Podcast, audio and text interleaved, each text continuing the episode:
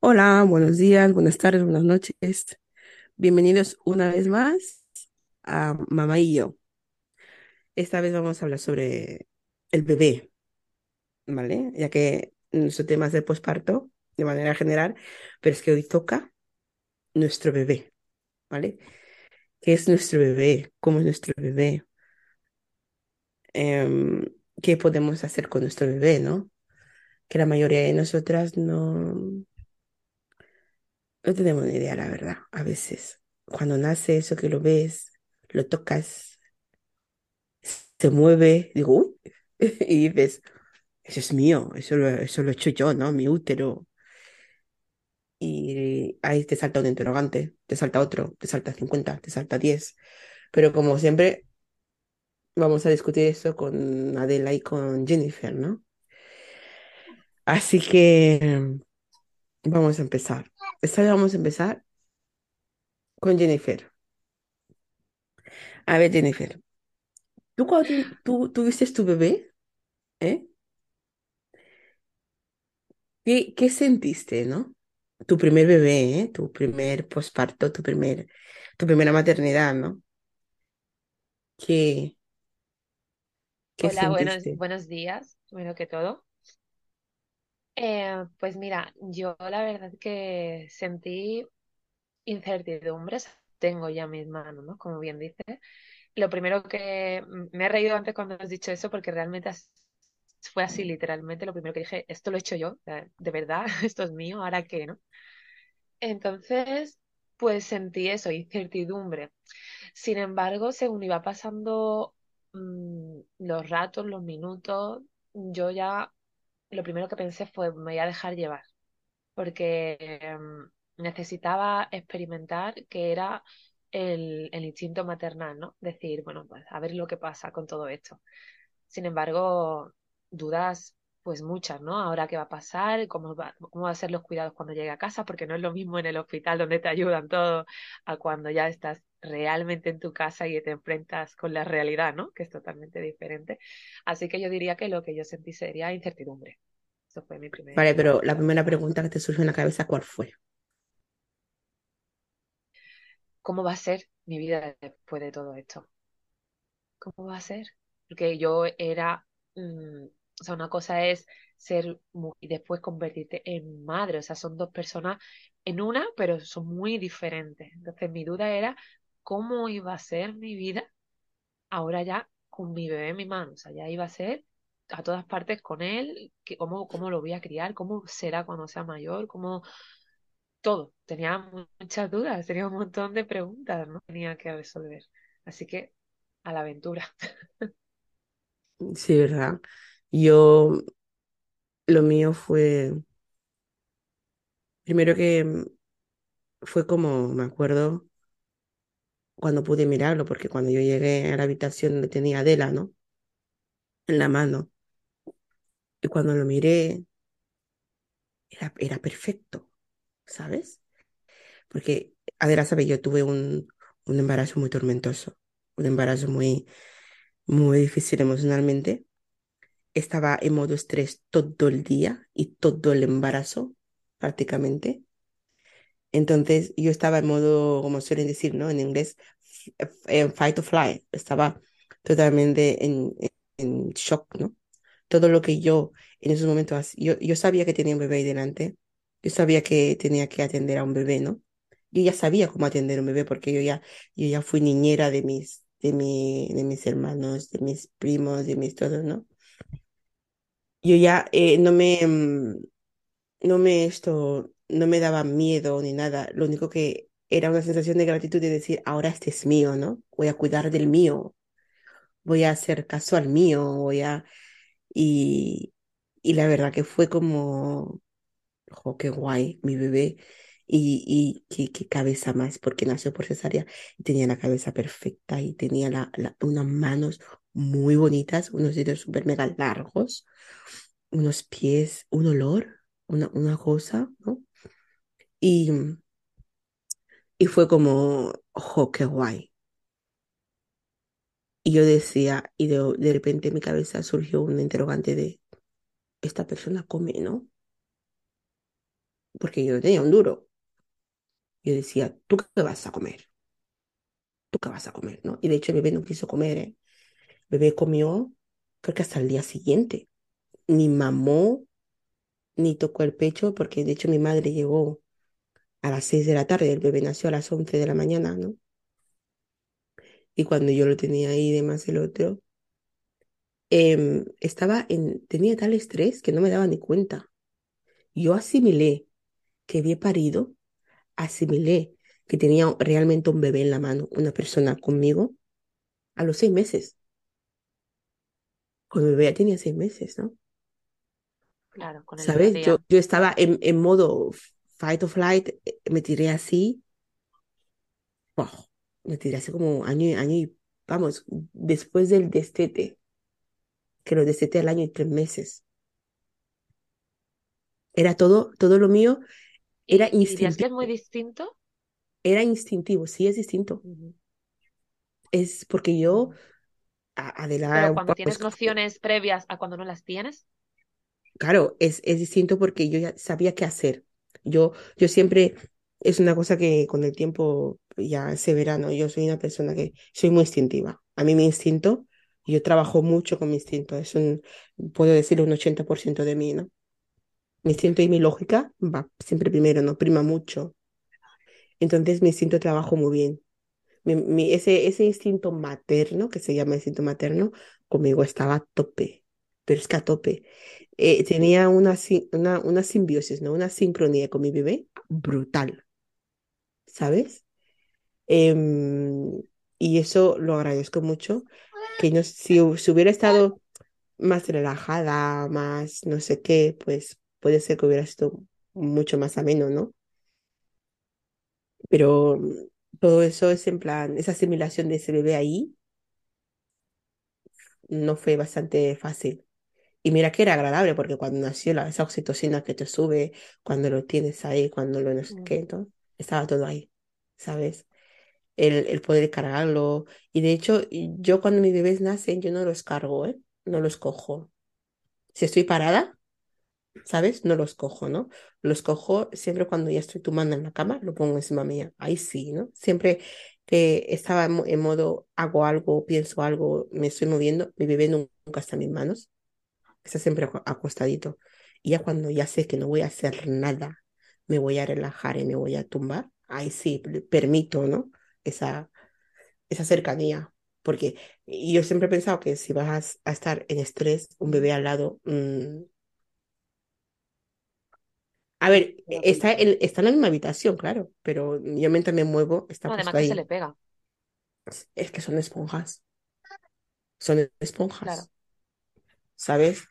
Así que tu tono, oh, digo tu tono, tú, te toca a ti, Adela. ¿Tú cómo lo asimilaste ese primer bebé? Uf, el primero no sé ni cómo lo asimilé, porque con toda la información que yo ya había sido canguro antes, yo ya había cuidado de otros niños, entonces me parecía algo muy sencillo y muy fácil. Pero Ya, luego, cuando estás también. embarazada, empezó, o sea, los mensajes que tenía alrededor entre personas y, todo tipo de madres, era como, Dios mío, parece que lo que voy a parir es un monstruo, no un ser humano. O sea, yo de hecho tenía un pánico que yo pensé, voy a parir una rata y lo van a meter en, en un laboratorio, porque como no tenía mucha barriga, pues estaban todo el rato diciendo tienes que comer más porque si no el niño va a venir muy pequeño, lo vas a meter en la incubadora y entonces tienes que entender que esto no es un juego, que eh, fue abrumante. O sea, yo fui a parir y cuando vi a mi hijo no lo pude tocar porque él nació sin poder, estaba lila, estaba aplastado porque durante el trabajo del parto Vale. eh, había peleado con la enfermera, o sea, tenía a la enfermera dándome a mí y él, él, él, eh, yo intentando empujar y ella intentando que yo no empujara porque ella pensaba que todavía no estaba de parto y resultaba que la cabeza del niño estaba ahí fuera. Y eso fue flipante, porque cuando nació, nació casi estaba, todos los labios ya los tenía medio azules, la cara súper aplastada, le sacaron, el niño no lloraba, le daban azotes, le sacudían, el niño no lloraba, y yo, claro, con todos los miedos que ya tenía, fue como, hostias, A ver si ahora con todos esos mensajes negativos que yo he recibido, porque los recibí porque no tenía ni idea de lo que era un niño, eh, ahora va a resultar que se convierten en realidad. O sea, mi primer miedo era, hijo mío, respira. O sea, eso fue lo primero que pensé. Tienes que respirar, o sea, tienes que salir de esto. O sea, ya hemos pasado lo peor, no te puedes quedar ahí. Le daba, le tuvieron que aspirar, le tuvieron al final que hacer el boca a boca porque el niño no respiraba, no lloraba. Y ya por fin, cuando consiguieron que empezara a hacer sus primeros graznidos, porque mi hijo lloró, parecía un, un gato que le habían atropellado. Yo estaba como, uff, menos mal. La peor parte ya ha pasado. Eso fue lo primero que pensé. La peor parte ya ha pasado. Y ya de ahí, ya sí que dije, no. O sea, no voy a dejar que nadie más me tenga que decir realmente lo que es un niño, porque es mío. Y si yo decidí traerlo al mundo, es mío.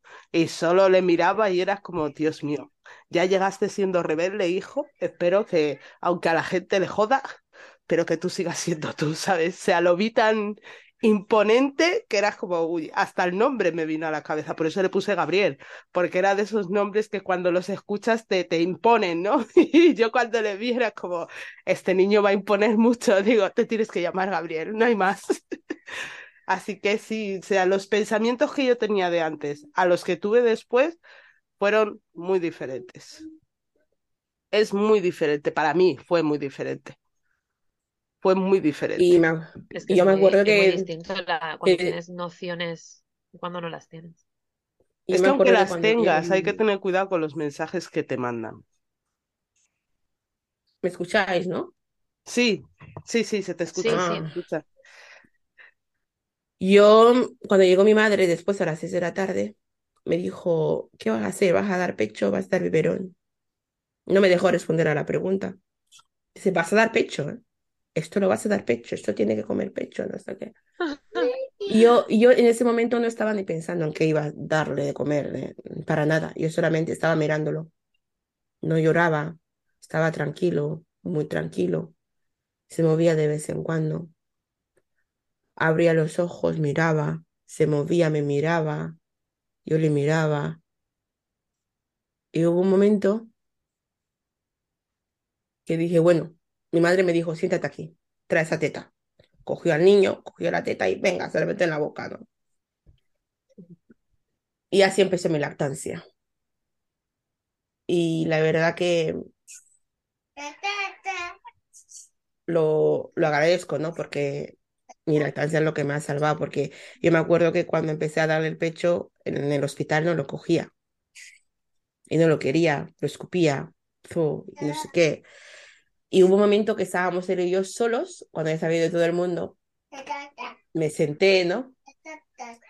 Y le dije, mira, tú te vas a llamar Garre y yo soy tu mamá. No tengo nada. Tienes que comer porque no tengo nada. No tengo dinero para comprar esa leche, por la leche que, que toman los bebés como tú, ¿no? Es muy cara y yo no tengo dinero. Así que lo primero que te voy a pedir en tu vida, y es lo único que tengo, es que mames. Y cuando lo cogí, me volví a sentar y se enganchó al pecho. Y fue cuando empezó a comer. Conexión. Sí, y yo, por ejemplo, eso me pasa con todos los bebés, ¿eh? No solamente con los míos. Me pasa con todos. A veces pensamos que los niños no nos entienden, no, no nos... Puede ser que el lenguaje como tal no, no, no, no entiendan, ¿no? Pero el sentimiento está ahí, entienden, ¿eh? Captan. Ten en cuenta que ha estado escuchándote nueve meses en esa barriga, ¿no? Eh, es el que más sabe cómo hueles, es el que más sabe cómo eres, es el que más sabe cómo lates. ¿Cómo no te va a escuchar? ¿Cómo no va a comunicarse contigo, ¿no? Ya ves. Es imposible que no se comunique contigo. Otra cosa es que, dependiendo del, del tipo de parto que hemos tenido, dependiendo de, de cómo estamos psicológicamente, esa conexión como que hay mucha interferencia ahí, ¿no? No se rompe Sí, nunca, ¿eh? es muy importante el entorno en el que estás, eh, como tú bien dices, en la situación de ese momento en el que traes al bebé al mundo. Porque Es muy importante. En mi caso, por ejemplo, mm, la, la idea más cercana de lo que era un bebé la tuve cuando conocí a mis hermanos. Y hay una gran diferencia de edad entre, entre yo y yo, por lo tanto, mm, he podido vivir con ellos, convivir con ellos, pero claro, no es lo mismo, de una idea totalmente errónea, porque no es lo mismo cuando estás tú, que sí, que eres más mayor y puedes ayudar bastante, pero, pero como madre es otra historia, una responsabilidad totalmente diferente, ¿no? Entonces, cuando yo, lo primero que hice cuando tomé la decisión de ser madre fue informarme desde el proceso de concepción hasta el cuidado del bebé. Empecé por internet, luego revistas, seguí por las clases preparto, preparándome junto a la matrona, cómo podía ser el nacimiento, parto, que si los cuidados. Mm, antes de concebir yo ya me sentía una mamá sin bebé y preparada para tenerlo. De hecho, todo lo relacionado con el bebé fue según lo previsto. Sin embargo, hubo algo que no salió bien. Y claro, ¿qué fue lo que no salió bien? Pues precisamente lo que tú estás diciendo. Es que yo no había preparado el entorno del bebé. Yo me había preparado yo como mamá, pero mm, el entorno en el que iba a nacer ese en el bebé no momento que tú, listo. en el vientre materno tuyo, bueno, de tu mamá, en el momento que tu, tu biología o tu, tu, o tu ADN dice que vas a ser mujer, ya te ha preparado para ser madre. Todas, claro, sí, todas, biolo- biológicamente sí, pero no, emocionalmente no, no, no, no, no, No, no, no, no, no, no, para nada, nada. Es innato, por el ¿me instinto entiendes? maternal que hablábamos antes, quizás. Sí, es, es innato, Jenny. Es una cosa que quiero que, que se te quede, ¿no?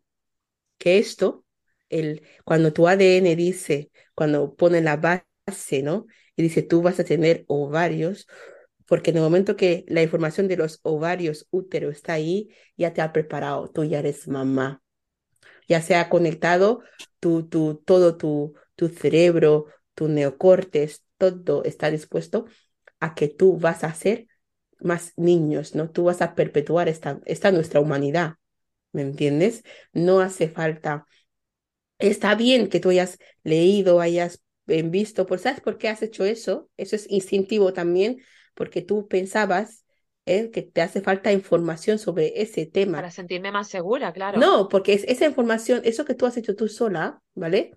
Es lo que tiene que hacer tu madre y tu entorno materno, las mujeres de tu entorno. ¿Me entiendes? Esas dudas que tú has buscado, como estamos en un mundo moderno y tenemos información a un clic, ¿vale? Se hace, ¿no? Pero claro. normalmente tus dudas, ¿por qué están las muñecas? ¿Por qué están no sé qué? Aunque pu- puede sonar muy machista de que la niña se le da la muñeca, al niño se le da el coche. No, no se ha hecho con, cuando se daba al niño un coche, cuando se daba a la mujer una muñeca, no se estaba pensando en, en, en que vaya a ser eso machista, no, no lo es. ¿Me entiendes? No lo es. Es algo primitivo, instintivo, ¿vale? Es, es tu biología te ha hecho para qué? Para hacer bebés. Toma esta muñeca que va a simular tu bebé, ¿me entiendes? El hecho de que esa niña de tres años, de cuatro, de cinco años, vea a su mamá sentarse y dar el pecho y que ella haga el mismo movimiento de, emitir ese dar pecho, tú no te puedes imaginar la información que tú vas a esa niña. Esa niña el día que para, si es que decide parir, ¿eh?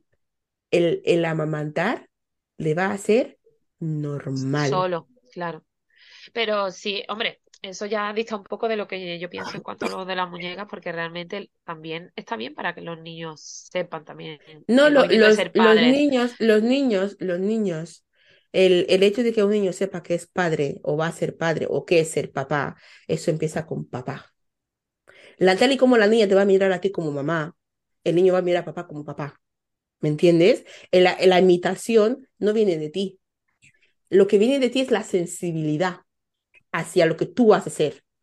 Porque ese niño cuando te vea dar el pecho a su hermana, a su hermano, cuando te vea cuidar, que tú le incluyas en ese cuidado, el día que le toque tener mujer o le toque tener su pareja y le toque cuidar de un bebé, esa sensibilidad que tú vas a decir la tendrás a la, a la, a la persona. No nos equivoquemos, que aquí nos hemos, no, hemos mezclado un montón de cosas. ¿Vale? Entonces, eh, lo que es un bebé, lo que, y lo que incluye un bebé es estas cosas, ¿no? De decir, tú como mamá, la información que tú tienes, la has utilizado, no la has utilizado, qué has hecho con ella, o qué es lo que implica para ti ese bebé ahí delante, ¿no? Porque dependiendo de lo que la información que tú tengas, que tú has hecho, tú sabrás cómo duchar ese bebé, sabrás si tienes que ducharle, sabrás si tienes que cómo darle de comer, cuánto darle de comer, porque a la falta de información que tenemos de nuestro entorno de, de, de maternidad, por eso tenemos que acudir a una, a una experta en lactancia, por ejemplo, ¿no? Cosas así, ¿sabes? Es, busca de es búsqueda de información pura y dura lo que estamos haciendo. Pero entonces, nosotros. ¿hay o no hay que buscar información? Hay que buscar información cuando te falta información. Lo has hecho muy bien, has, has, has, seguido tu instinto, pero lo que tú has dicho, y tienes toda la razón, es que tu, en, tu entorno no está preparado para ello. ¿Por qué? Porque te falta información de cómo se prepara un entorno. Exacto. ¿Me entiendes? Es, es, lo que te estoy Nos diciendo. centramos que... en el bebé, el bebé, el bebé, pero el bebé también es su entorno. Claro, y el eso bebé es lo que me es, falta totalmente, hoy. es totalmente su entorno, ¿no? El, Claro. el poder, ese, ese reconocimiento, ¿sabes? Y, y, y hay bebés que, como dice Adela, pisan fuerte, dicen, aquí estoy yo y me vais a atender y me vais a dar lo que yo quiera, ¿no? O si no te llanteo. ¿eh? Si no Sí, yo te sí, sí, llanteo sí, sí, y, sí, y te va a gustar este llanto porque te voy a llantear, ¿sabes? Ese era mi hijo, ese era mi hijo el mayor.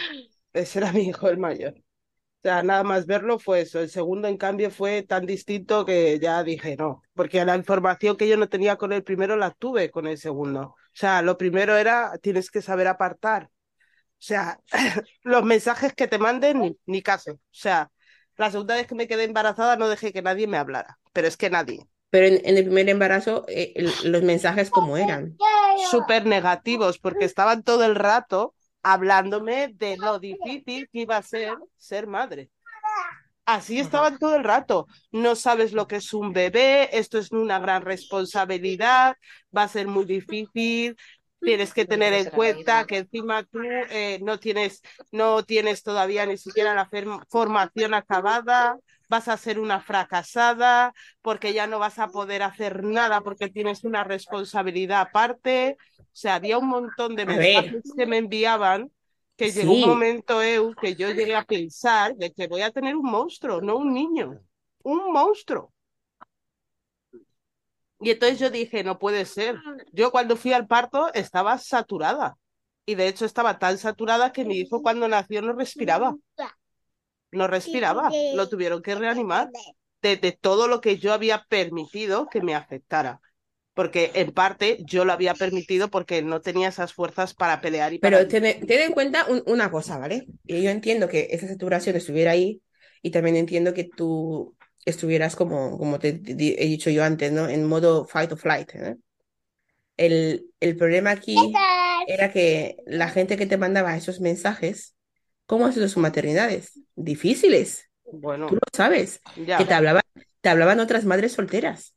Sí. ¿Me entiendes? Sí. Te, estaban hablando, te estaban hablando otras madres que para ellas ha sido muy difícil.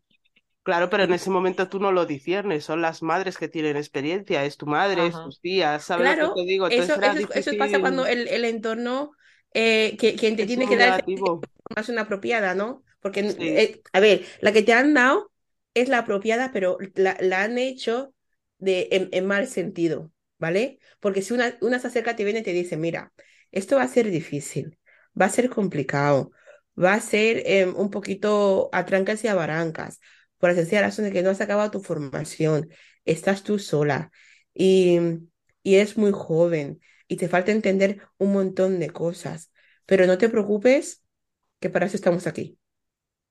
Si hubiera llegado de, de esta manera esta información, créeme que tú no tienes esos problemas después, ¿no?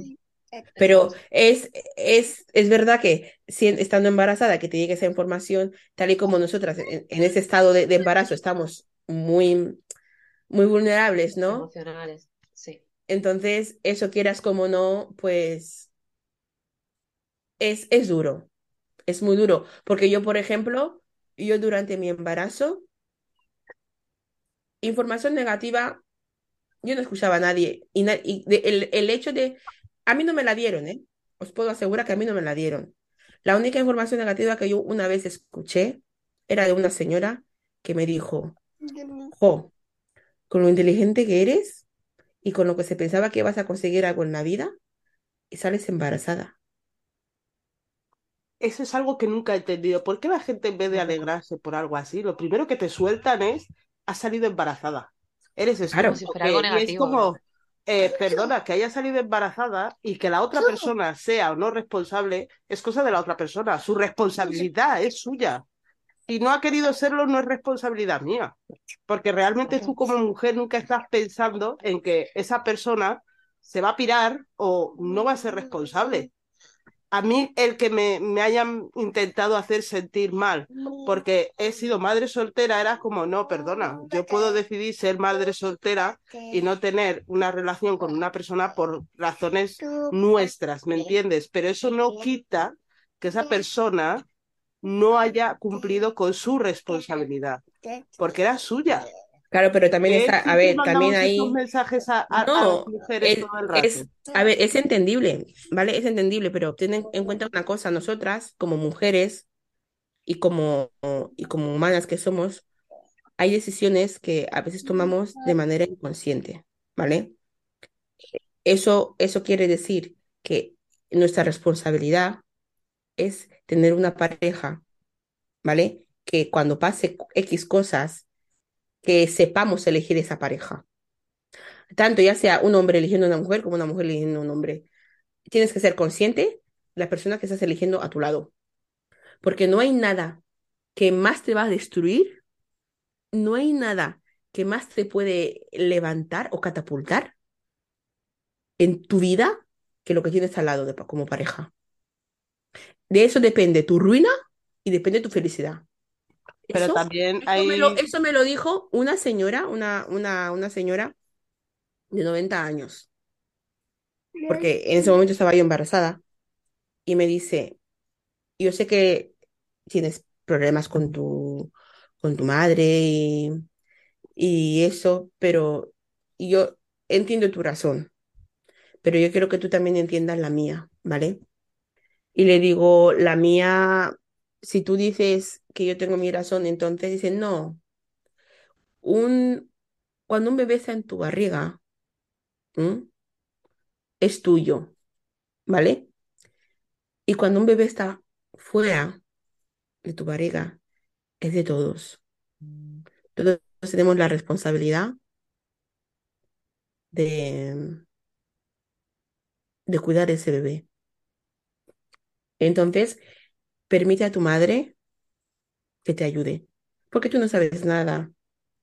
Tú piensas que tú sabes, pero tú no sabes nada. Te lo dice otra madre y tengo 90 años. Cuando tengas ese bebé delante, quiero que seas capaz de coger, ya sea la pequeña ayuda que te den, dice, valóralo y, y, súbelo, ¿no? Engranda esa ayuda. Y, y para la próxima vez que elijas pareja, asegúrate que quien tengas al lado esté contigo en las buenas, en las malas, en las regulares y en las no regulares. Dice, no hay nada en la vida que más te va a hundir y más te va a catapultar, ¿eh? que el hombre que tengas al lado. Da igual tu, madre, tus hermanos, tus primos, nada. En cuando tú decides salir de casa de tu madre con una pareja o vas a hacer tu vida con tu pareja, tienes que elegir de manera inteligente y con el corazón en la mano porque va a ser la única persona en tu vida que va, no, no que tu felicidad dependa de ella, no, no, no, no, no, tu bienestar y tu, y tu, y tu incomunidad y que seas Tu feliz, paz mental, satisfecho, tu paz mental realmente va a contribuir a ello. No hacer que lo, lo haga él o ella, no, no, no, no, va a contribuir a ello. Pues Si yo elegí contribu- muy mal. si contribuye a lo bueno, va a ser buenísimo, va a ser lo óptimo. Y si contribuye a lo malo, va a ser lo peor. Bueno, también se puede salir. Yo, por ejemplo, ya A ver, claro que no eso voy a decidir igual que obviamente que antes. se sale, ¿no? Pero yo te estoy claro, diciendo de que cuando sale, eliges, que cuando que elige bien. claro. Entonces, cuando te dicen, no, es que no vas a poder o no vas a no sé qué, amiga, a que cuando ven a una, y, y esa parte yo lo veo machista, ¿eh? Totalmente machista, ¿eh? Cuando ven a una con su marido, a que no le preguntan, uy, esto va a ser difícil, o, te- o no le dicen, esto va a ser imposible. No, no, no. Ya dan por hecho de que va a ser como tiene que ser. Vale, ¿Me pero esa no? parte, por ejemplo, yo he dicho, yo acepto que yo elegí mal, porque yo elegí mal, pero ahora tengo muy claro lo que quiero, lo que no quiero y lo que quiero elegir. Pero sí es verdad que aunque yo sea mamá soltera o no, o sea, esos mensajes también a veces hay que evitarlos. Sí, Yo digo, hay que evitarlos, porque A tú o sea, ya tienes bastante con que la persona ya, o sea, tú como ser humano, como mujer, ya estás estresada, porque yo por lo menos ya estaba preocupada de, bueno, ¿cómo lo voy a hacer? ¿Qué no voy a hacer? Sí, estoy trabajando. Estaba trabajando, pero no tenía un trabajo fijo, no era un trabajo que digas, bueno, me puedo sentar cuatro horas y ya gano mi dinero o trabajo desde casa. No eran esos tipos de trabajo, eran restaurantes, eran trabajos que sabes que físicamente y mentalmente te agotan. O sea, tú llegas a casa cansado, pero encima de que ya tenía bastante con todo ese agobio de cómo lo voy a hacer y qué voy a hacer, las personas que tenía alrededor, después sí me apoyaron muchísimo, pero en el momento de mandarme ese mensaje, o sea, no hubo ese mensaje como tal. El mensaje era muy negativo, por eso con el segundo, en cuanto me querían hablar, yo cogía, me levantaba y me voy. pues sí. Y con el tercero es que me aislé. Me aislé porque yo sabía que cuando empiecen a hablarme mucho me voy a poner nerviosa y voy a acabar estresada. Entonces me alejé, me alejé completamente porque eso también te influye mucho. O sea, si no me vas a apoyar, vale, pero tampoco me digas nada. O aportas o te apartas, eso Eso mismo, o sea, o estás o no estás, pero estar por estar o estar mal no, no lo veía bien. De hecho, yo he visto otras mujeres que se han quedado embarazadas después de mí, del último incluso, y los mensajes que le envían son esos, y era como, mira, yo soy mamá soltera, no te voy a vender que esto es lo más bonito del mundo ni nada, pero ahora mismo tienes que saber que ese ser humano va a estar contigo siempre y que si no encuentras al hombre de tu vida, ya lo tienes ahí. Y Mm. si no encuentras esa compañía, lo vas a tener ahí siempre, porque tus hijos siempre van a estar Bueno. entre comillas, ¿sabes? O sea, se entiende que tus hijos sí, van a estar en el sentido de que mm, Claro, es algo que va a estar contigo siempre. Es, es el único amor que vas a conocer al principio sin ni siquiera tener hacer, que hacer ese esfuerzo, ni tú hacia él, ni él hacia ti. O sea, el amor ya viene instintivo desde el minuto uno, Hombre, la oxitocina esa Claro, trabajo. no, pero es que es como, mm, no sé, hay mensajes que creo que la gente debería de tener cuidado cuando los dan y cómo los que no dan. los den, porque tampoco le pedí opinión, ¿sabes? Porque eso de que te opinen sin tú preguntar, ya de por sí toca la A nariz, ver, ¿sabes? Es una, es una Es, es conducta innato, muy, es innato, muy... es innato. ya, pero ya que vas a opinar, opina positivo, si no, calla, porque vas a hacer Claro, daño porque a la otra haces ya sentir mal a la otra persona, ya Ajá, bastante tienes con sentirte culpable o sentirte mal de que mira la mierda que he elegido, hablando de mal, pero a veces no dices, mira, la persona que he elegido no ha salido como esperaba. Pues sí, la gente se equivoca también, porque yo creo que la gente también se equivoca. Y no existe la persona perfecta, a lo mejor en ese momento creíste que era la perfecta y luego resultó que no. porque Hay veces que te mandan que las señales y no las ves, por lo que sea, y otras veces que ni siquiera ves la señal hasta que llega ese momento, porque yo he escuchado historias de mujeres que su pareja las ha tratado como reinas todo el tiempo y en cuanto se han quedado embarazadas, es cuando ha empezado ese maltrato, claro. es cuando ha empezado a hacer las cosas de otra forma y se quedan como, es que no he entendido lo que ha pasado, ¿sabes?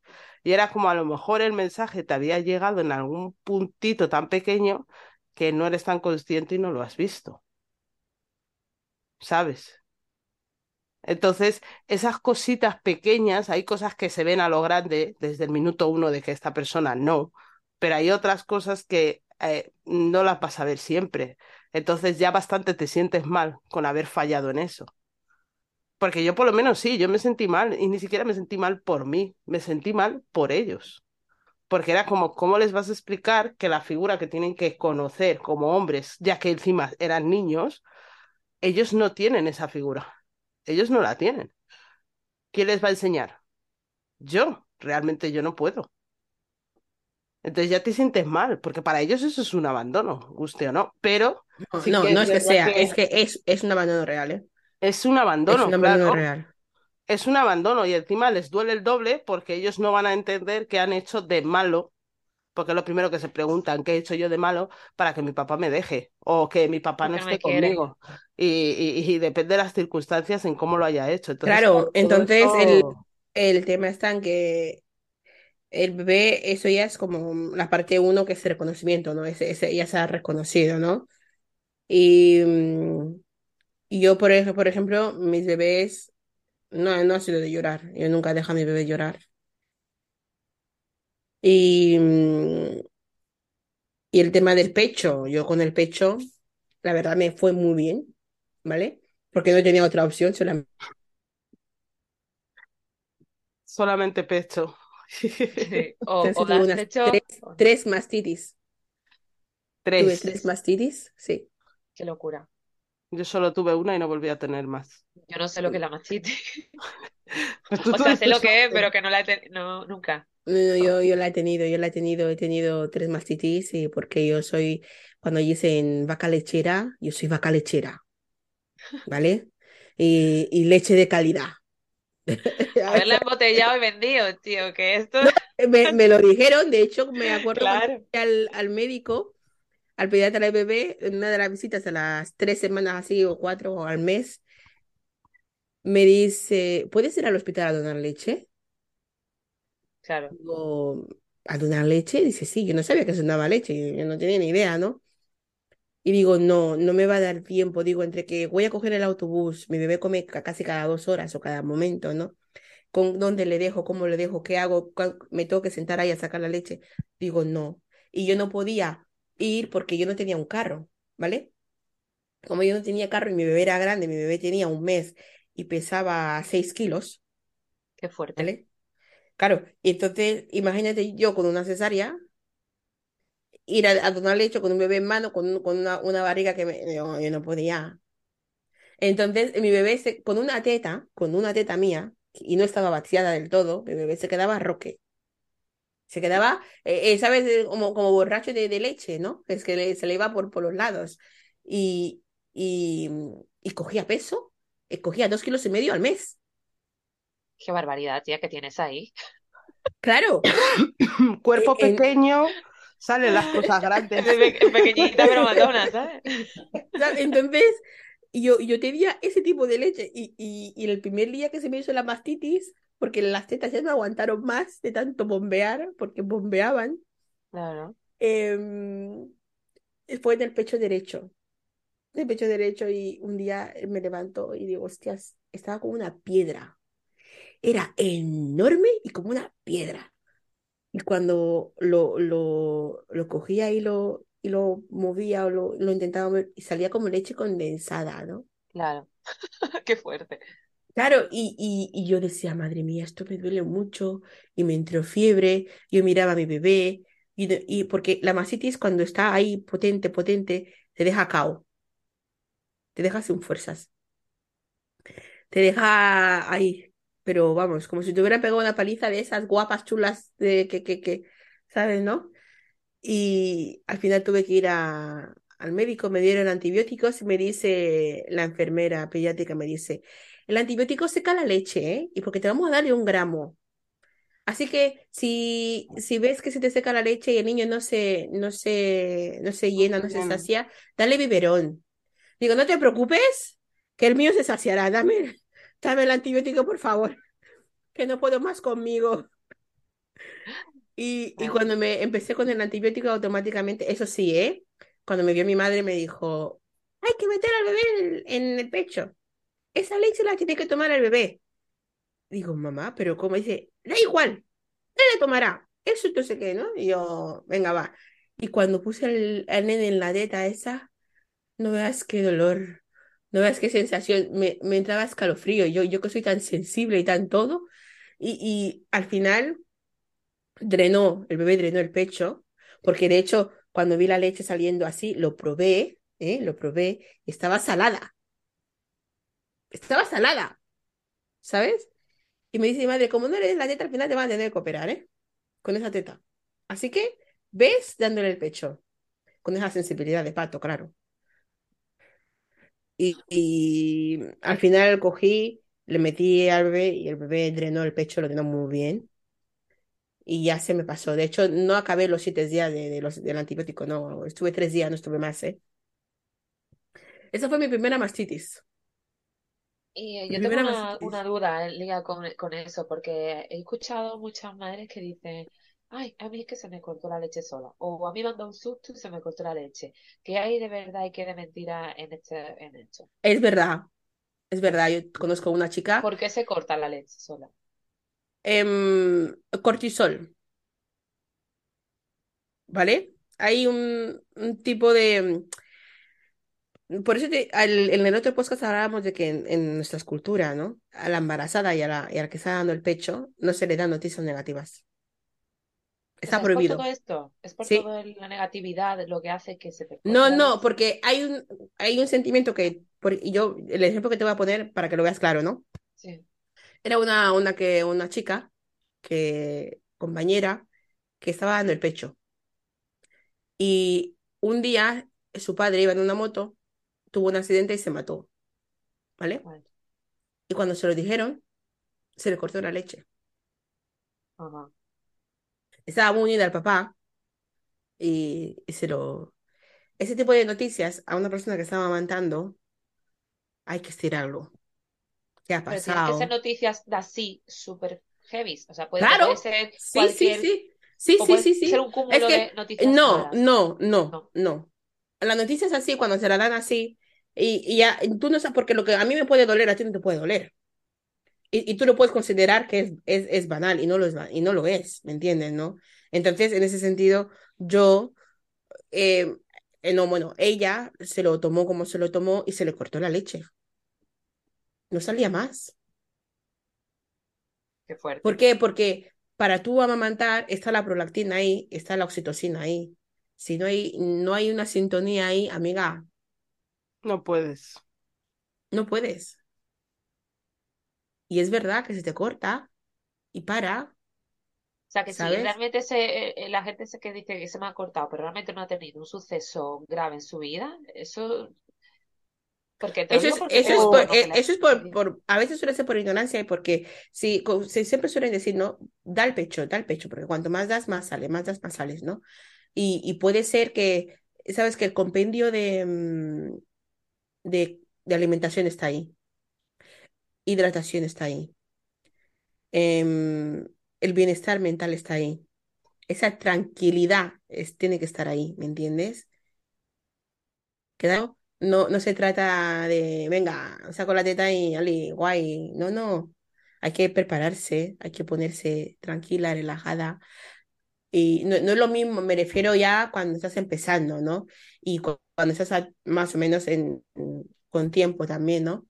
Que él, porque tiene en cuenta que cuando el niño empieza a comer, a veces las tomas se reducen, y tú no sabes cómo reacciona tu cuerpo, produce menos con el tiempo y a las semanas y demás, si tú no tienes esa asiduidad de estar dando al niño el pecho, pues va menguando. Y si no tienes gran cantidad como yo suele tener, un día llegarás y no hay Es nada que, ahí. claro, te lo digo porque, por ejemplo, yo soy muy partidaria, además ya lo dije en podcast anteriores, que de cuando una da, da a luz, eh, ese momento íntimo del que hablaba yo, era uno de los motivos es ese, o sea, el pecho. Si, si tú estás constantemente rodeado de personas y la familia, el que te habla, el que te pregunta, el que- al final ese estrés no, no me da mi opción a ver, pero una, una cosa es que estés rodeada, ¿vale? Es que eh, también depende mucho de cómo veas el el pecho, ¿eh?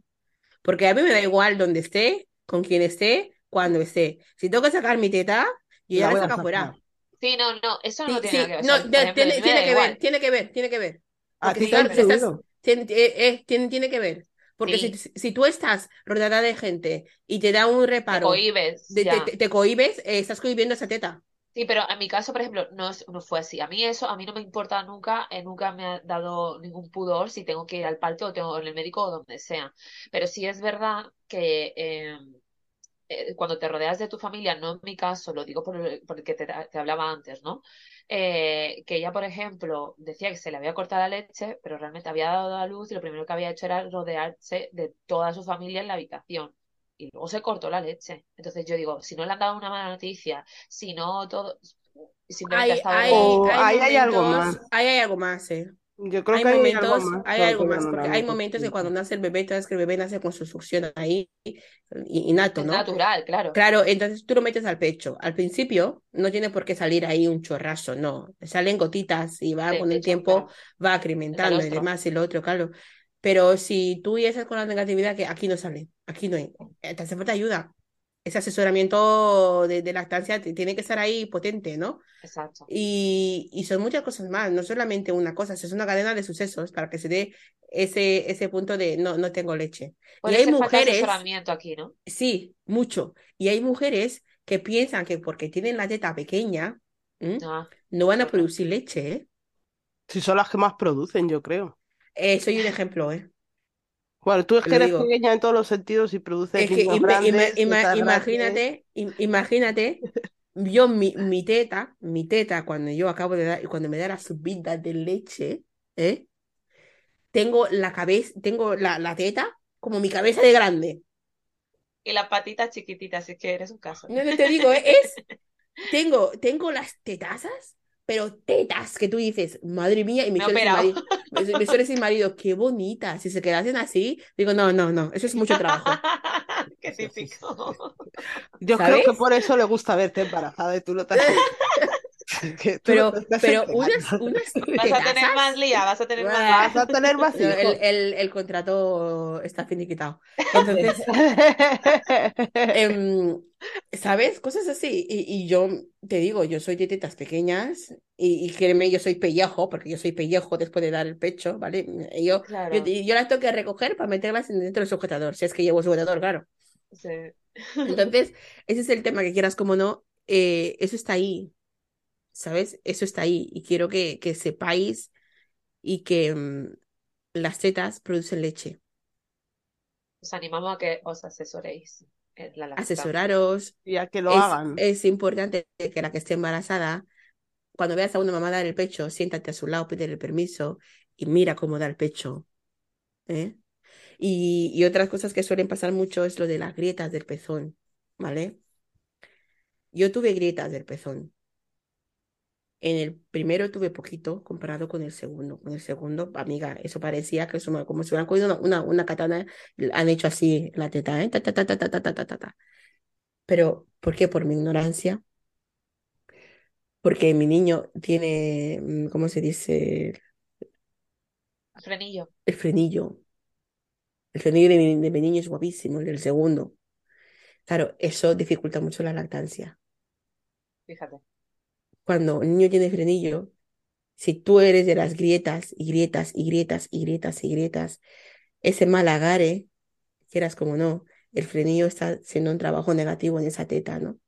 Hay frenillos que, que molestan y mucho y suelen ser causas de parar esa lactancia, ¿no?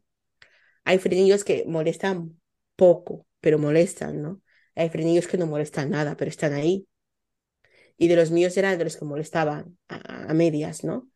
Pero como yo ya venía de una lactancia previa, entonces yo ya buscaba habilidades, yo me aseguraba de que la teta estuviera bien metida en la boca del bebé, que yo ya tenía como mis pequeños tips, ¿no? Sí. Y, y lo que yo tuve también, el frenillo es una cosa que hay que mirar, hay que irse a, al su pediatra, decirle, envíame a alguien que me, que me corte este frenillo y que después de cortar el frenillo, ¿eh? Que también tenemos que saber que hay que hacer rehabilitación de esta lengua para mirar esa cicatrización, cómo va la lengua, el movimiento de la lengua, para que en el futuro no haya más problemas, ¿no? Por demasiada cicatrización. Y yo con el segundo, que no tuve con el primero, fueron hongos, tía. Ostras, pero en el pecho. Sí. Yo nunca he tenido hongos. Bueno, una cosilla, es cierto que se quita, antes de que entremos en esa, en las grietas, con, con la misma, con el mismo calostro, con el mismo, o la misma leche, te ayuda a cerrar esa A ver, sí, a ver, un momento, un momento, ¿eh? Aquí hay una cosa que es un poquito em, difícil de entender. Yo, mi experiencia, ¿vale? Mi mamá me decía, cuando termines de dar el pecho, sácate un poco de leche y pásalo en el pezón. Eh, Pero cuando se le secaba y me tocaba, porque yo daba teta continuamente, cuando volví a coger el pecho, ¡ah! el primer día era, yo veía estrellas, ¿no? Que sí, hay que darle tiempo a que esa leche, y siempre que, que, que acabas de dar el pecho, métele esa leche ahí, métele, métele, métele, que créeme que el primer día parecerá que no haces nada, pero el segundo, el tercer día irás viendo la luz, ¿no? Sí. Porque yo sé que duele muchísimo, duele muchísimo, duele una barbaridad, duele, duele. Y, y había momentos que yo daba el, el pecho y, y se me caía la lágrima del dolor, porque duele mucho, ¿no? Entonces, o también hay, hay cremitas, hay que cuando vas a buscar una cremita, busca lo que La más natural, esa. lo que más natural sea, que no tenga Sí, químicos, que no, que no, que no tengas que lavar el pecho para dar al, al niño, ¿me entiendes? ¿No? Que sea comible. Te digo porque es un estrés tener que poner la, la, la crema, ir a lavarte el pecho, no sabes si has sacado bien la crema, no has sacado bien la crema, sí, ten en cuenta que ese bebé es frágil, ¿no? sí. Entonces, todas esas cosas hay que tenerlas en cuenta.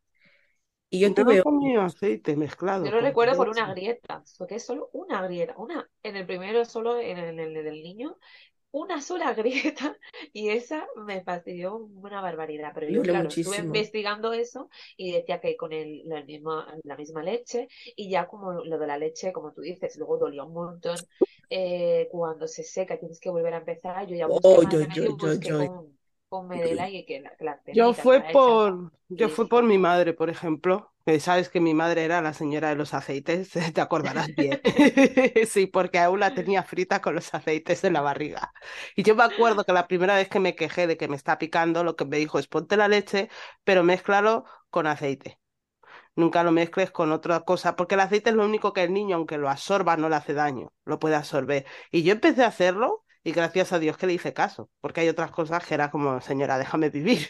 Pero en ese punto fue como, uff, qué alivio, porque luego cuando se te reseca, como ya tenía la parte del aceite, se te quedaba todavía Sí, sí, suave. sí, Y sí. el niño Ese, cuando ese iba a ese succionar es un buen tip. Pero, pero ¿qué no tipo de aceite? ¿Pero qué, qué tipo de aceite era? Yo echaba el aceite de almendras dulces. Vale. Además, en vez de echar el de rosa mosqueta, que es el que te aconsejan para que no se te queden marcas de nada, como el de almendras dulces sabe dulce, el niño cuando va a succionar sigue teniendo el sabor dulce.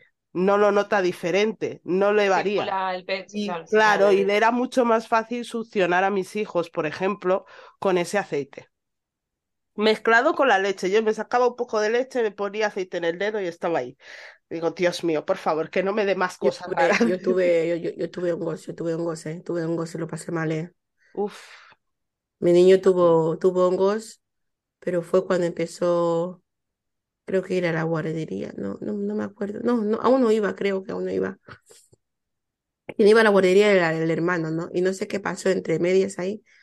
Y de repente le, yo pensé que era la leche, tenía la boca un poquito blanca y como con un poco de mapa, no sé qué. Y, y, y ¿sabes lo que pasé? Lo pasé muy mal, porque la ignorancia es lo que tiene, ¿no? Que sufres con ella. Total. Claro, entonces, y yo daba el pecho y yo, y me dolía, me dolía, pero yo digo, bueno, puede ser una mastitis, ¿no? Pero no me dolía como tal. Cuando fueron pasando los días, me empecé a sentir mal.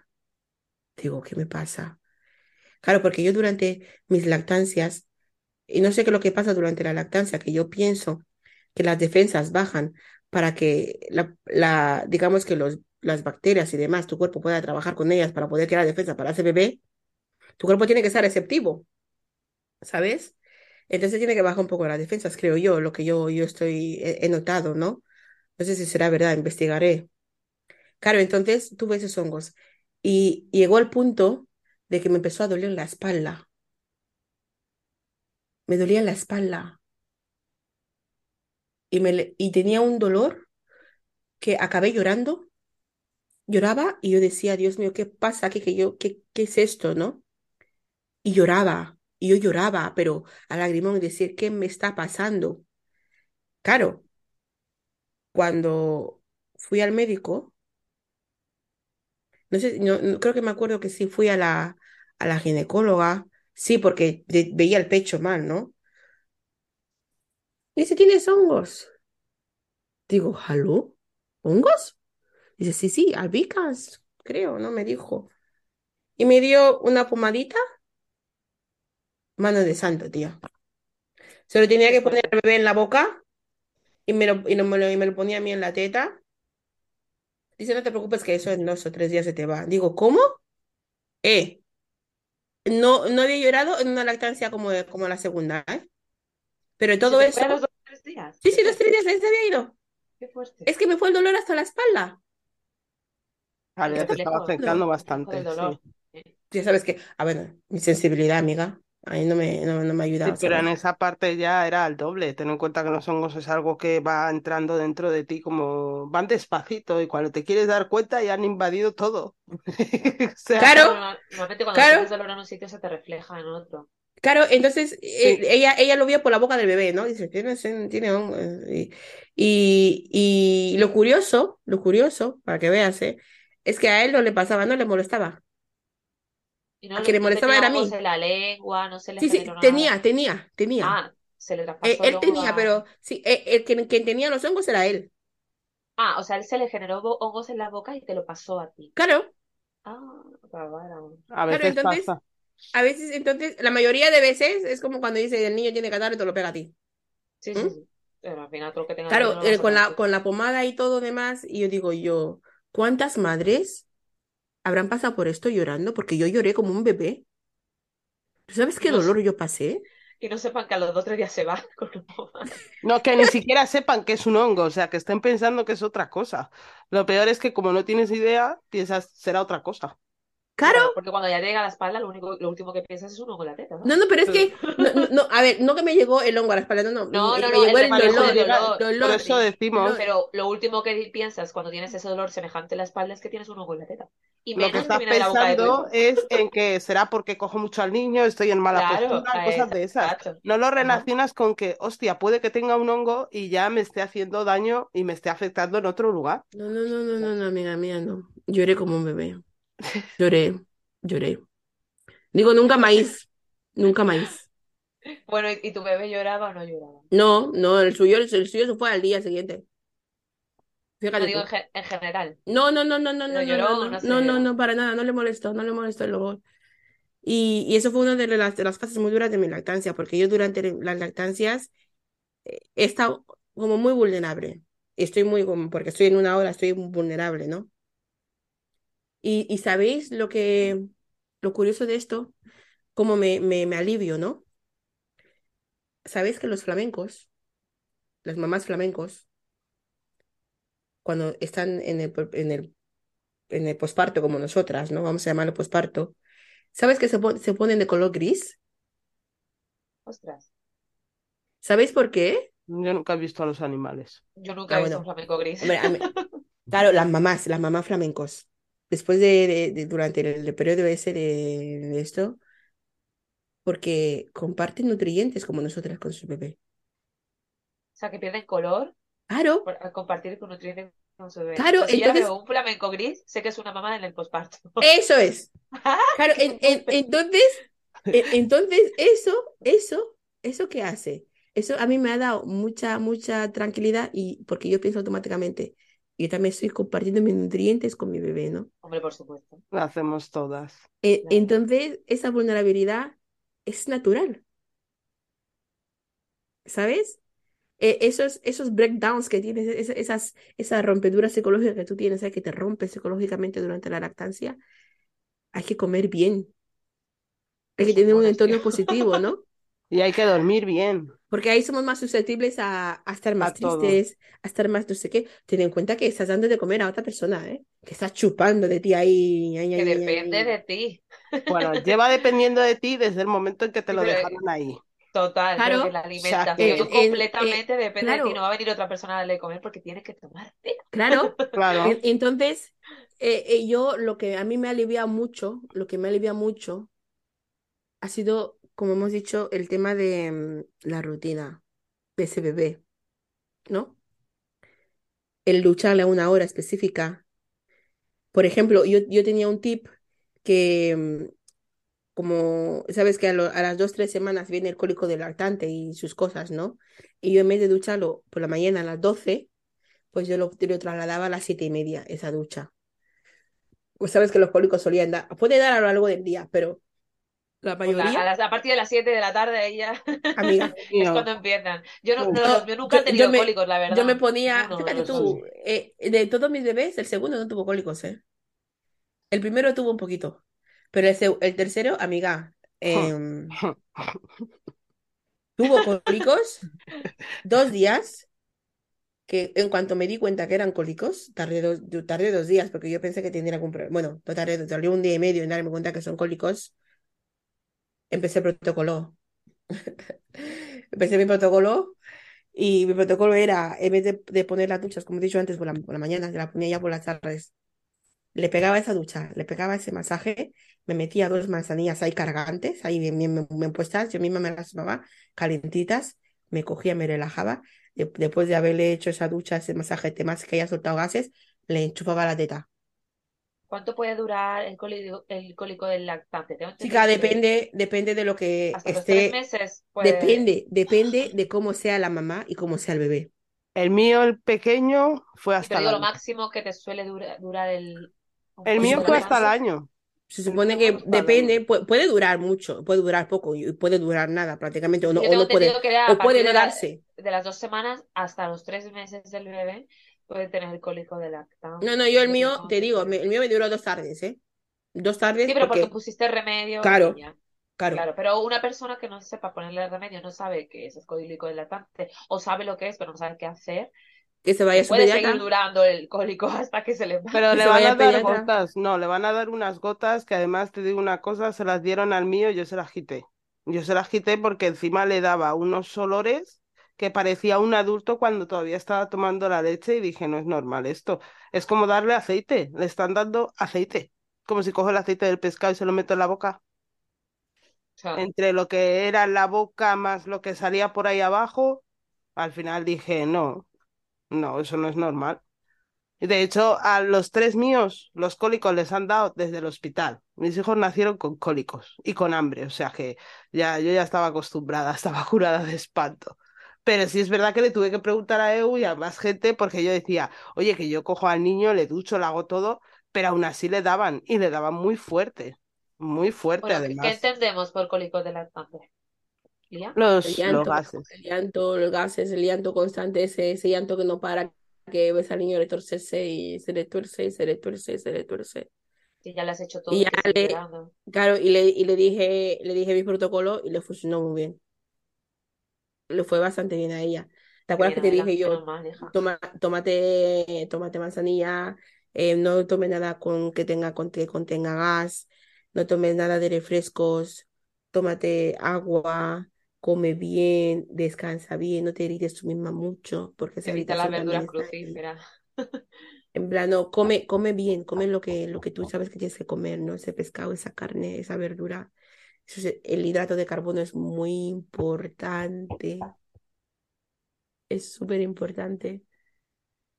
¿Por qué? Y, hombre, eh, me está dando el pecho, amiga. Sí, pero ¿qué es lo que te da el, el, el hidrato de carbono para que se... Es, es, La la es potencia para esas tetas, ¿eh? O sea, que para que pasar, digamos que Pero hidratos fluya de carbono, eh, sí, hidratos de carbono naturales, me refiero. Buena patata, buena Que patata no te va como una pizza, ¿no? Estamos hablando, está claro, de alimentos reales, ¿no? Y Un arrocito, las patatitas, come Y más y carne, más pescado y todas esas cosas. Sí, es que influye mucho, a mí me influyó bastante. Y aparte del no dormir, estar estresada, si tú estás estresada, él también se va a estresar. Son muchas Sí. cosas que te llegan. No, la verdad que la rutina, aparte del alcohólico, te puede afectar a más cosas. Yo creo que la rutina es bastante positivo y que cada uno en su hogar tenga la que mejor le venga, ¿no? Dependiendo por las personas que tienen hogar, los horarios laborales, lo que sea. Pero al final ayuda mucho no solamente al bebé, sino a la madre también. Al final, si mamá está sí. bien, bebé está bien. Claro, y aparte, si sabes a qué hora se levanta, a qué hora se acuesta, eh, a qué hora le vas a poner a hacer las cosas, tú también te puedes organizar y te puedes planificar Claro, muchísimo mejor para hacer tus cosas, porque cuando Es que cuando tienes un bebé y te dicen, es que realmente vas a dejar de ser importante, no, el problema es que si no tienes una organización, o no sabes el apoyo con el que cuentas, es natural que estés perdida, es muy natural. Pero si tú tienes una rutina para el niño, ya te puedes planificar tú para hacer tus cosas también como mujer, porque como te olvides de ti como mujer, por muy buena madre que quieras ser, no vas a dar el 100%, porque no te has atendido a ti, estás atendiendo a otra persona. Entonces necesitas también darte ese tiempo para ti y ese cuidado para ti, ¿no? Yo creo que la planificación con la rutina es algo muy importante y muy bueno. ¿Tú cómo hacías es, es óptimo. Es óptimo, es óptimo porque vas a vas a reconocer todo. Lo que le gusta a tu bebé, lo que no le gusta a tu bebé, lo que le irrita, lo que no le irrita. ¿Qué rutina ¿Sabéis? Porque yo ahora mismo la que llevo, porque ya son casi dos añitos, son 22 meses ya, la del sueño. Su sueño, su siesta, ahora mismo. Su siesta y su, y su almuerzo. Mi bebé almuerza, ya ves tú, ¿no? Mi bebé la comida de mediodía, porque todo el día está enganchada a la teta. Y entonces, ¿cómo, cómo, cómo jugas tú la teta con la alimentación? Ahora eso solamente porque imagino que ella comerá más cosas. Sí, sí, él come, él come de todo, él come más que yo, pero... sí. Sí, pero su teta, su teta, su teta, su teta, su teta y su teta. Y el día que le dije, el día que le dije, le dije yo, oye, que hay que empezar en ir cortando esto, no dice, no, mamá, no. No. Hombre, es que si le preguntas, puede estar a los 30, va a seguir con la teta. y más con la tuya, que tienes ahí para rato. que no le puedes echar así, porque no le puedes preguntar. Si le das esa opción. No, pero, ¿sabes? A mí, yo necesito preguntarle a una, a una señora de esas de, de lactancia, ¿no? Esas asesoras de lactancia. Le voy a preguntar si es normal que con 22 meses yo tenga esta cantidad de leche. Pues yo te voy a responder yo a eso. La cantidad de leche que tú tengas va a depender de la cantidad de veces que lacte el niño. No, en mi caso no, no, en mi eh, caso no es así. No, te, lo, te lo puedo asegurar. Creo que a partir de los dos años la leche que le llega ya es diferente. No, a partir de los años no, desde que nace va cambiando la mm, leche. sí, va cambiando, pero es que resulta que la leche que ya se le da a partir de los dos años, cuando el niño está amamantando, lo que le está pasando, por lo que yo he estado mirando vídeos y tal, lo que te explican es que lo que le pasa no es que le alimente como tal, sino que le da relajación. Entonces, todo lo que lleva dentro la leche a partir de los dos años realmente es como un suero para que se duerma prácticamente. Por eso los niños a partir de cierta edad. No, no, no, no, no, no, no, no, no, no, no, no, no, no, no, no, nos estamos equivocando, no. Alimenta. Pero no la alimenta igual. No la alimenta igual. Sí, alimenta. A ver, a ver, que está comiendo por otro lado. Cuenta... Claro, es que está comiendo por otro lado. Escucha, escuchar, escuchar una cosa, escuchar una cosa. Dejaros de mitos. El problema está que no es lo mismo, ¿vale? Sabes que la teta se puede, hay, hay dependiendo de, la composición que tenga en ese momento o, tu cuerpo haya creado, se puede digerir en cinco minutos como que media hora, como en una hora, ¿vale? La teta tiene esa maravilla, que se puede digerir, em, nunca, es, nunca es suficiente para ese niño. Siempre que le das, lo va, a comer y nunca, el, estómago nunca dice hasta aquí, ¿no? Son que ellos, ¿no? El problema aquí está en que no es lo mismo que te comas una patata que va a caer en tu estómago cual piedra que la, leche. ¿Me entiendes? Lo que les llama a estos niños, lo que les llama a estos niños es la sensación esa de pesadez que, lo, que les pide su cuerpo. ¿Sabes, no?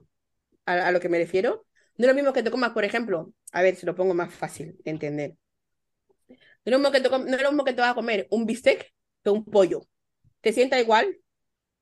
No.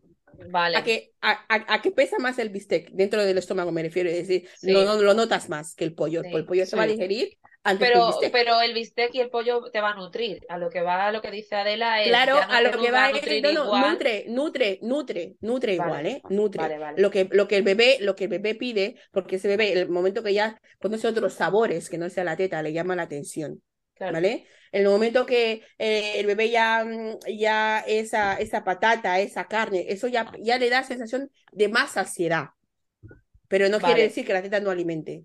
A ellos les llama la sensación de saciedad. que ya, Vale, ya han o sea, aprendido esa, sensación, nutre, pero no se sacia. se ¿sabes? sacia Es lo que le otra llama a ellos. Vale. Perfecto. Claro, se, se sacia, pero ¿por qué? Porque si es que os das cuenta, cuando termina de comer, automáticamente cobra su teta. Claro. ¿Me entienden, no? La mayoría es cuando termina de comer em, el postre, como digo yo, ¿no? ¿Qué es postre? Sí, eso es lo que dije, dije antes. es Claro. Pues eso, eso es así. Es, eh, la, la teta sí, es una maravilla. Es una maravilla. De hecho, hay personas que han mamado, antiguamente se daba hasta los siete años, el pecho a los niños. Eh, los hay que hasta seis, hasta los cuatro, hasta los cinco, lo que han considerado que hay niños que a los cuatro dicen ya no quiero más esto. Y pasa de ello. Hay el que te dice que no lo quiere, pues a los dos. Hay el que te lo dice que no lo quiere, pues que lo sigue queriendo. Hay el que se lo quitas con, con cuatro años y coge depresión porque quiere su teta. ¿Sabes? Piensa en su teta y duerme con su teta. Yo vi un, un pequeño documental de, de uno, de uno de, de seis años que dormía con su teta, la mamá le compró una teta. La mamá le compró una teta de esas así en plan muy reales. Ese nunca va a dormir solo en la vida. Ya te digo, Adela. Ese no va a dormir solo en la vida, déjate. Vaya complejo de Edipo que va a pillar el niño. con- Joder. No, yo al mío se lo he quitado Él, quería su teta. Qué fuerte. Claro, to- todo eso, todo ese compendio está allí, ¿sabes?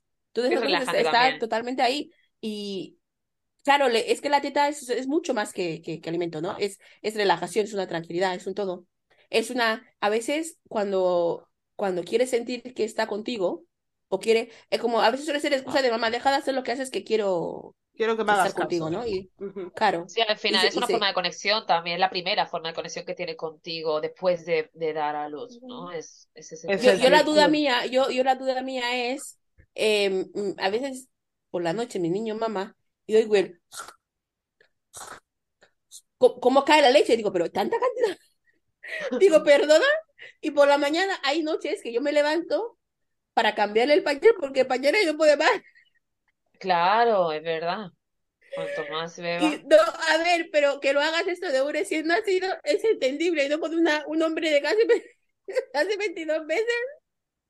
Bueno, en Bueno, plan, si sigue bebiendo, va a seguir echando. Es... diciendo, pero a esos niveles, eso lo, eso Claro, lo tengo que investigar yo porque me parece Pero es como si bebes mucha agua. Si bebes mucha agua todo el rato, por algún lado tienes que echarle. Ese Claro, a ver, está. Claro, entonces, de hecho, de hecho, antes de ayer me, tuve que levantar, me tuve que levantar para cambiar el pañal porque si no me digo, se, va, va a mojarme la cama, ¿no? De pipi, Claro, ¿sabes? qué fuerte. Sí, sí, sí, sí, sí. Y digo, ¿a, a qué, a, a qué niveles, no? Digo, ¿a qué niveles tengo que estar yo teniendo esta cantidad de leche? ¿Sabes? Porque yo, esa es mi primera lactancia que, que, que, que tardo tanto, ¿vale? Porque los otros, el primero fue con un año y tres meses, como dije antes, y el, el segundo al año y seis meses, ¿no? Y este ya vamos ya para, para dos años. Y, y- Y lo que te queda. Amiga, eh, Oye, pues yo los míos los, los quité más pronto de lo que yo pensaba. Porque duró, uno estuvo. La niña la quité el 15 de noviembre del, del 2021, me acuerdo yo. O sea, que y nació el, 20 el 2 de junio del 20, o sea, que se hablaba con 15 meses o algo así. Y el niño, por evidentemente, al ser las circunstancias diferentes, pues se lo quité antes, no sé, para los 10 meses así ya no tenía. Así que eh, eh, también el bebé tenerlo encima siempre. Nunca lo he soltado, nunca he sido capaz de soltarlo y dejarlo, ¿no? Nunca. Siempre, siempre encima mío, encima mío.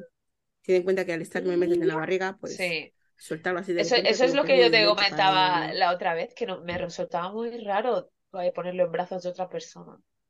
Para mí era como, bueno, y Mm. ahora ya no, porque ya son grandes, pero yo los recuerdo con mucho cariño esos momentos de decir, es que no quiero prestarte a mi bebé, es que es mío, no quiero pasarlo de un brazo a otro, quiero que sea mío y va a seguir siendo mío y lo cojo yo, ¿sabes? No, ¿no? Mm, no, no, no, no entendí, quiero pasarlo. Así es egoísmo, eso. ¿no? No, no, no, no, no, no egoísmo, ¿no? Yo hacía lo mismo, a mí me, yo, ¿sabes lo que pasa también? Que yo me he dado cuenta que ese tipo de salud suele ser mucho cuando estás en, en momentos de, de estrés y tensión óptima. Sí, Cuando no confías en la gente que está a tu alrededor. Cuando no, cuando estás en, en modo, como digo yo, en modo flight, em, fight or flight, ¿no? pero cuando a ti te pasó que pasa has mucho dicho, no que, sí, ¿no? Es que, no sé. Sí, a mí, a mí me pasó también. A mí me pasó que yo me volqué, estaba tan mal, tan mal, tan mal, psicológicamente, que me volqué mi bebé al mil por mil, no al cien, al mil por mil. Eh, fue una conexión innata, ¿no? Mi bebé empezó a hablar con dos años, mi bebé ya, ya, ya discurría, ya discurría con dos años, te lo digo yo, ¿sabes? Sí, sí, sí, sí, sí, sí, sí. Eh, em, aparte de que es una persona que es demasiado inteligente, digo yo, ¿no?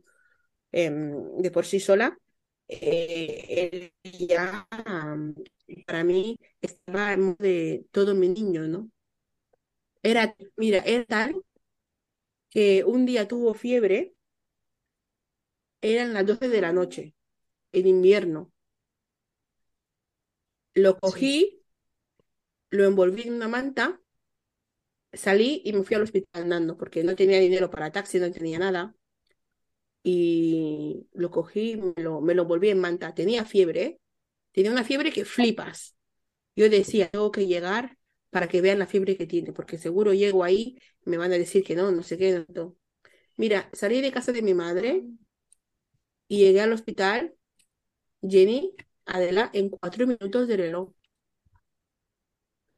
ya ves. Tú imagínate, desde la casa de mi madre al Hospital General de Alicante, ¿eh? En cuatro minutos, en pleno invierno. Así Qué fuerte. Eso es lo que pasa cuando estás tan conectada. Es normal que te salga ese la- instinto de supervivencia. claro, en- en- entonces, cuando llegué al hospital, me dice la... Y, y yo le preguntaba por el camino, ¿estás bien? Me decía, sí, mamá, estoy bien. Fíjate tú, ¿eh? No, aún no tenía dos años. Y, y llegamos al hospital, me dice la, la enfermera, dice, ¿qué le digo? Tiene mucha fiebre. Le, po- le pone el termómetro, le toca y se empieza a reír. Dice, muchacha, que no tiene fiebre. Y entonces, ya el otro, la garganta estaba bien, estaba. Claro, le había dado el frío. Ah, Imagínate lo rápido que yo le dado el frío y le dado la fiebre. Y llegamos ahí y eh, después me dice, me dice el bebé, dice, porque es que era un bebé, dice, mamá, ves que estoy bien, que no es para tanto. Y tenía año y 11 meses, qué fuerte. ¿sabes? Ya, quería hablar, ¿eh? Claro. Él, Contarte. no, no, no, él hablaba. No, no, no, no, pregúntale a Adela, él hablaba. Garre hablaba. Garre empezó a hablar al año, pero bien. Garre hablaba perfecto. Garre hablaba como, como si tuviera cinco o seis añitos. Él hablaba perfectamente, ¿sabes? Era una cosa muy curiosa. Y, y habían días que íbamos a casa de mi madre, me decía, mamá, vamos a nuestra casa, que estoy cansado de estar aquí. Y se cogía la mochila, su mochila, y se y pasaba por la puerta.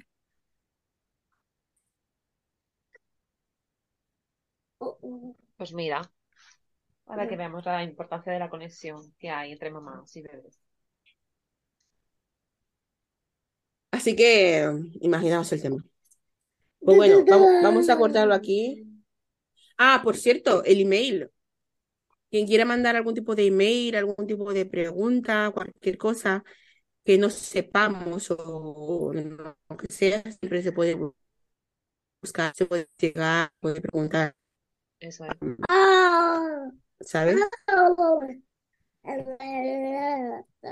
maternidadpodcast.outlook.es Sí, escribirnos a maternidad, a maternidad podcast, arroba outlook.es, como ha dicho Jennifer.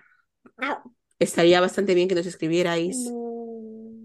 Sí, claro, al final es una comunidad. Nos retroalimentamos entre todas.